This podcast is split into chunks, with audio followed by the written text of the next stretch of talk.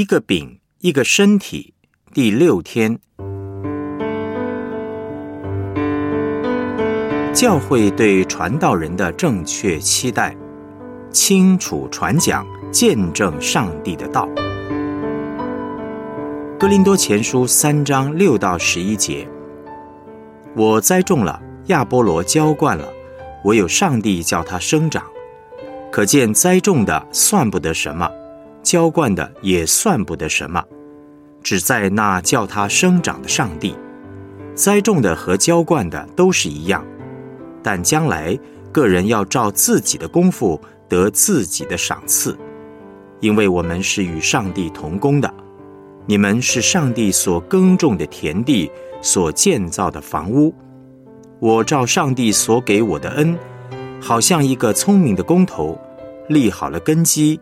有别人在上面建造，只是个人要谨慎怎样在上面建造，因为那已经立好的根基就是耶稣基督。此外，没有人能立别的根基。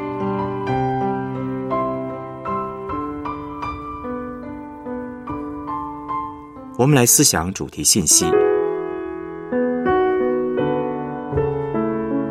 理想上，传道人。应该专心祈祷传道。我们可不可以对传道人有期待呢？可以，但是要按照上帝托付传道人的工作来期待他们，而不是按照自己的意思来期待。传道人是上帝的仆人，是上帝奥秘式的管家，所以我们要期待他们把上帝的奥秘讲解清楚。传道人。如果行政管理能力差一点，或是领敬拜时唱的不好，这些都没有关系。可是绝不可以不知道福音的奥秘。记得四五十年前，那个时候真理堂的光景很差，学生工作尤其弱。我们有两个学生宿舍，这个呢是其他教会所没有的，但是大专团契的人数却只有二三十人。当时。我的师父傅立德牧师带领我们学生团契，我做团契主席。我们几个学生同工觉得这样下去不行，建议教会办培灵会，邀请香港的无名节牧师远道而来。信息内容非常好，但是教会依然没有什么改变。我们一直检讨教会为什么会这样。后来我们发现一件事。因为牧师做太多不是牧师该做的事。那个时候，牧师除了祈祷传道，还要做很多行政工作，包括预备圣坛上的花、打电话联系讲员等。传道人跟其他童工的分工并不清楚。我们学生童工决定要出来管理行政事务，好让牧师专心的祈祷传道。之后呢，大专团契的聚会内容。待我们和牧师商讨确定之后，讲员邀请等行政工作就都由学生来担当了。接着呢，我们筹办了一个福音春令会。我们为了要不要在布道会当中邀请大家举手决志的事，辩论了两个钟头。我们认为需要，副牧师认为不需要。最后我们决定试试看。这是我们团契有史以来第一次在布道会当中邀请大家举手决志，结果很多人信主。我在这件事情上发现，我们可以和牧师有不同的意见，而且牧师是可能改变、可以接受同工意见的。在春令会当中信耶稣的人很多，需要好好的跟进。我们学生和牧师表达对他的期待。我们说：“副牧师，你专心来教导我们圣经就好。一年新约，一年旧约，好不好？”过去副牧师刚开始出来侍奉的时候，并不是那么的喜乐。他一直在寻找他的角色是什么，因为他不太擅长行政工作。每一次算学生中心的账都弄不平，让他很头痛。当我们照着圣经的原则来做，学生同工们出来承担行政工作，让副牧师好好的教导圣经，做辅导工作，他的侍奉开始充满了喜乐。之后呢，大专团契的人数就开始成长了。这让我想到《使徒行传》第六章的记载：七个执事出来管理饭食，让传道人专心的以祈祷传道为事，教会就开始成长。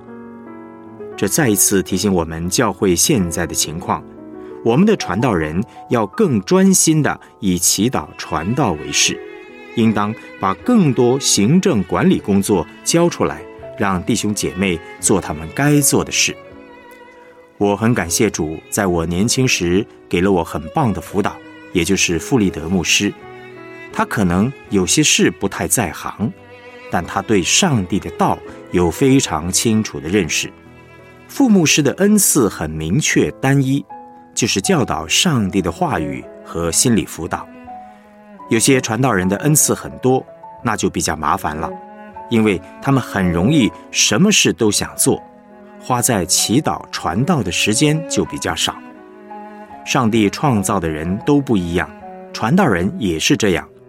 十个传道人就有十种样子，每个传道人的侍奉内容也会不太一样。可是无论如何。所有真正服侍上帝的传道人，都一定要对福音真道、对耶稣、对基督的身体有清楚的认识，并且懂得成为上帝话语的执事，用上帝的道来牧养教会。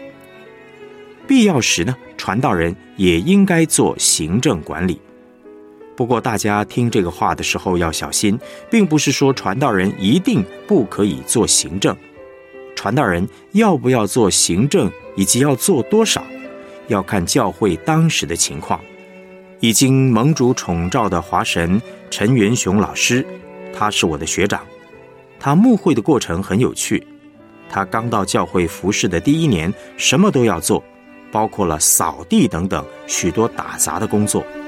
可是到了第二年，当执事看到他在扫地，竟然会走过来把扫把抢走，说：“牧师啊，你应该要去好好的祈祷传道，扫地是我们执事的事情。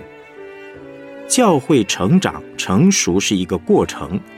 刚开始，陈牧师一方面用上帝的道教导弟兄姐妹，成全弟兄姐妹；一方面欢欢喜喜的做打扫等各种行政工作。慢慢的，弟兄姐妹长大成熟，就会各就各位。”传道人的呼召是要做上帝奥秘式的管家，把上帝的道清楚地传讲出来，包括透过个人工作、透过聚会、透过课程、透过讲台等等，不只是传讲，还要活出来，带领弟兄姐妹领受上帝的道，活出上帝的道。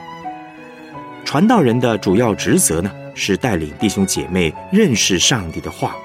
用上帝的话来成全众圣徒，因为上帝的话是教会的根基。但千万不要误会，传道人不是不可以扫地。当教会还小的时候，我也是什么行政工作都要做。我在教会的侍奉也是从行政工作开始的。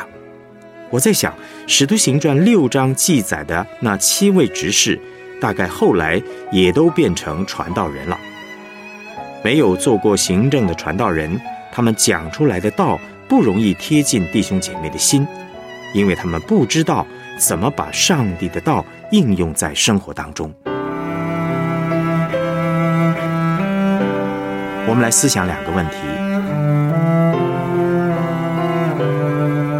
回想过去到现在，你曾经从传道人身上领受哪些祝福呢？这些祝福跟上帝的道有哪些关联呢？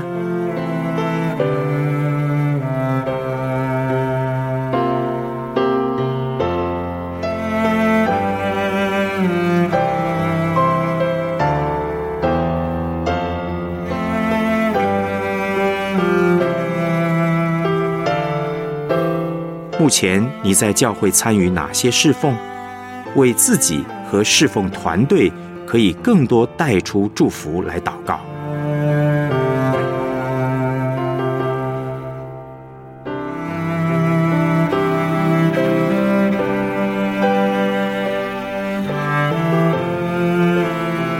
我们一起献上祷告，主耶稣，感谢你自己成为教会的根基，成为我们的盼望。感谢你透过你的仆人使女教导我们真理，让我们的生命能更多成熟长大。主圣灵，我们欢迎你，求你帮助我们更多认识上帝，也领受圣灵的恩赐能力，让我们能够各按其职，建立基督的身体。奉主耶稣基督的名祷告，阿门。